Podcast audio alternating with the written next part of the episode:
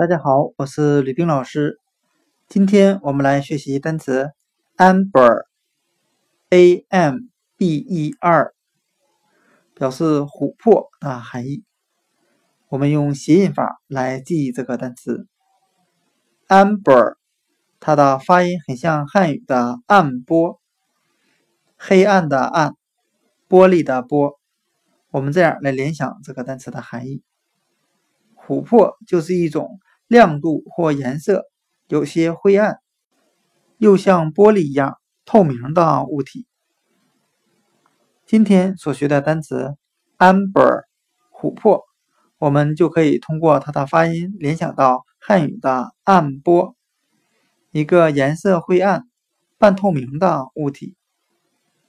amber 琥珀。